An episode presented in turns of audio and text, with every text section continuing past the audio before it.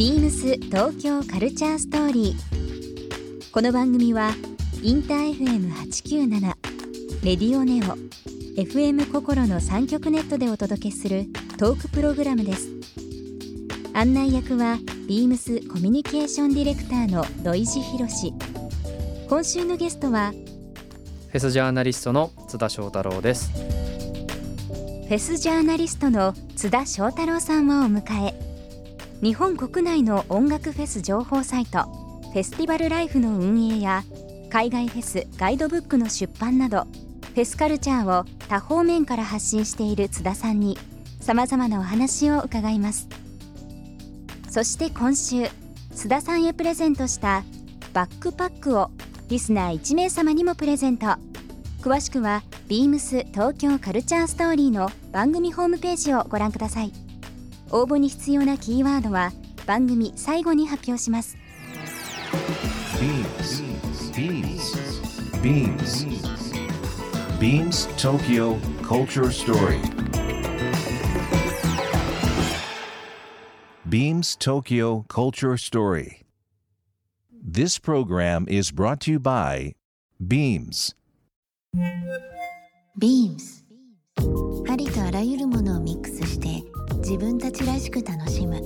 それぞれの時代を生きる若者たちが形作る東京のカルチャー。beams 東京カルチャーストーリー。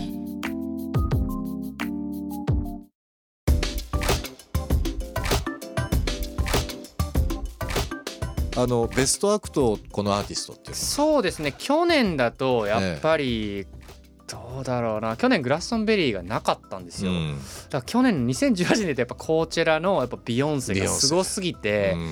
ちょっと1年間あれに持っていかれた感はやっぱありますね。あれを引きずっちゃうというか。なるほどね。ちょっと異常なぐらいの盛り上がりとそのコンテンツとしての力と。でまた2019年のこのこちらの4月のタイミングでうん。ネットフリックスで「ホームカミング」っていうそのうん。映像、ドキュメンタリーを出すっていうもうそのか一連の流れがすごいですよね。そうなんですよ。18年も僕2 3 0個ぐらい海外フェス行ったんですけどもうずっとビヨンセがちらついてましたね。でも本当こちらもそうですし、ぱはい。またちょっとフェスとはまた違うんですけど ああいうハーフタイム？ハーフタイムショー、はいはいはいはい NFL とかもそうですけども、はいね。アメリカ人のそのエンタメって面白いですよね。面白い。最近また面白くなってきた感じありますね。なんかグラミーとうん。そのあアメリカンフットボールハーフタイムショーとうん。コーチェラがこれ3つは国民的行事に最近うん。誰がヘッドライナーとかうん。誰が出てうん。何を言ってうん。誰が逆に出ないかとかっていうのまでこうネタになるというか。イギリスなんかも賭けにもなってますよね。なんかねそのグラストベリーのヘッドライナーとかね。大体賭けになるんですよね。もうだから国民的そのこう関心がいってるという部分そうですね。に紅白歌合戦みたいなもんですね。もうコーチェラとかグラストンベリーは。うん。でも日本もでも本当に今フェス会話の中でどのフェス今年行く？はいはい。というのがやっぱ会話としてすごくもう成立してますよね。そうです。僕もちょっと家族とかに言いやすくなりましたもん。10年ぐらい前、てか15年ぐらい前から言ってるんで、うん。フェスって言うとフェス？うん、フェス？みたいになってたんですけど、うん。最近フェスって言ってもなんかあーあーはいはいみたいな。なるほどねってね。わかるわかるみたいな。でも北は日本だと北は北海道からまあ沖縄のコロナフェスもありますけど、もう今全国でありますね。そうですね。ないところはないですね。なかなかね、まあ、はい。小さい規模も入れたらもうほとんどの県、全部の都道府県でやってんじゃないですかね。なんかよく言われるんですよ。なんかおすすめのフェスありますかって、うん。僕最近はそのメジャーフェスもいいけど、うん。絶対自分の地元ってやってるんですよ。うん、おなそのね。なんなら家の近くでやってる可能性すらあるよみたいな。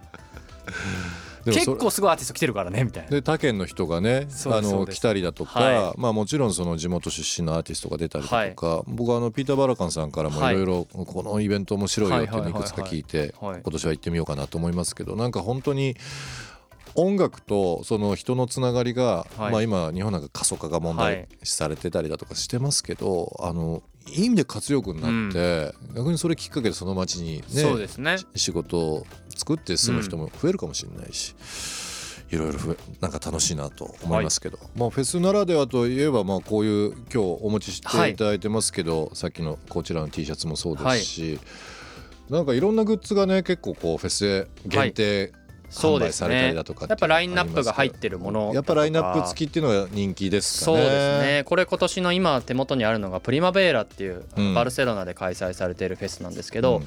これまあ参加者が書いてるんですけど今年こう NN って書いてるのがロゴになってるんです、これってニューノーマルっていうコンセプトで今年行われて、うん。何かっていうとその男女比 50%50% を達成しようっていうそのアーティストが出演者フェスの出演者ってええ。メンズが多いんじゃないかっていううん。ちょっと問題というかそういう提起があってプリマベーラがいち早くこう半々にヘッドライナーとかをしようっていう取り組みの中の記念すべき T シャツですね。その時代時代のメッセージもはい。入ってると、そのジェンダーみたいなのがやっぱ取り上げられたらうん。やっぱりそういうのをいち早くこう反映するのもフェスだし。まあ、それぐらいやっぱり社会に対する影響力が強いんですよね。そうあのー今もうちょうど7月末に、えーはい。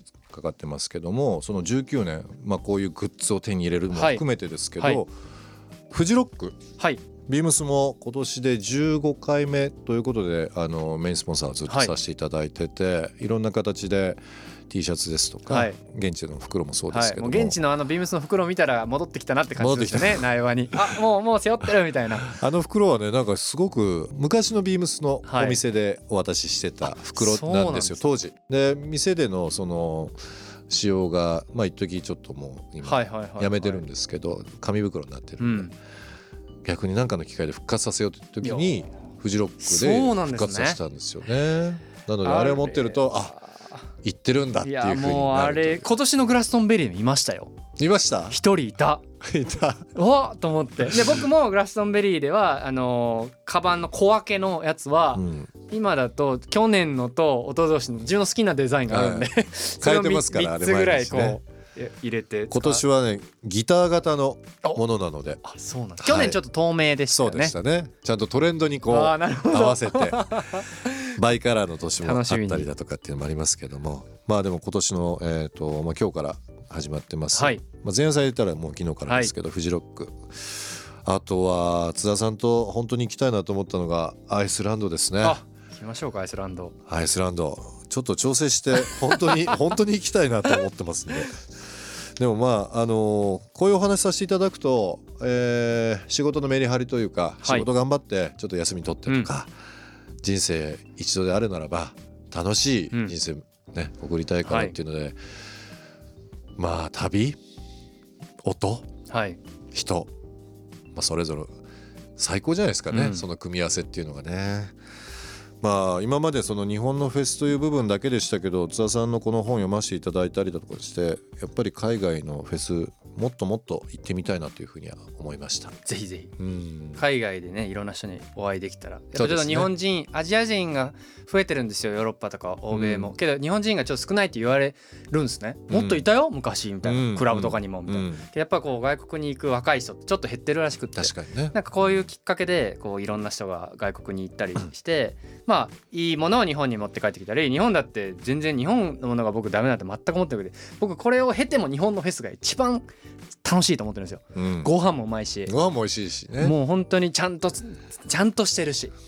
でなその中に日本人ならではお祭りのカオスがあったりもするのでそうね。そういうのも海外と比べたり逆に海外に発信できることを発信したりしてなるほど。で外国の人に面白い日本でも面白いフェスあるよっつってそれで外国人が日本のことを興味持ってくれたりしたら面白いなと思って。まああのーいろんなフェス日本国内、はい。えー海外これから楽しみなんですけど津田さんのフェスティバルライフはい。で、えー、とこれは国内の音楽フェはいス情報サイトですよね、そちらを見ると、えーまあ、これから7月、まあ、フジロック以降のフェス情報がそうですね。どんなフェスが日本にあるかとか何着ていけばいいかとか、うん。どこで宿取ればいいかとかなんかいろいろそういう初心者向けの情報からまあいろんなフェスでファッションスナップやってるので、うん。今年のトレンドはどうかあーそれ見るのとか楽しみですね。はいまあ、インスタとかでもそういうファッションスナップ情報をたくさん出してるので、はい、ぜひぜひチェックしてみてください。ぜひと思います。今週のゲストはですね、えーこのフェス真っ盛りの時にもうほんとぴったりなゲストになりましたけども津田翔太郎さんフェスジャーナリストいろんなお話を伺いました。はい。一週間どうもありがとうございました。ありがとうございました。ビームス東京カルチャーストーリー。ゲスト津田翔太郎さんにプレゼントしたバックパックをリスナー1名様にもプレゼント。応募に必要なキーワード「フフェスを記載して番組メールアドレス beams897 アットマークインター FM.jp までご応募ください。詳しくは番組ホームページまで。beams ビームス名古屋ショップマネージャーの的山大輔です。ビームス名古屋では7月20日土曜日から8月12日月曜日まで地元名古屋を代表する企業や事業者とともに開発したコラボ商品を発売する大名古屋展を開催します。ビームスの視点でキュレーションした名古屋の魅力をたっぷりお届けします。店頭でお待ちしております。ビームス東京カルチャーストーリー Beams Tokyo Culture Story. This program was brought to you by Beams.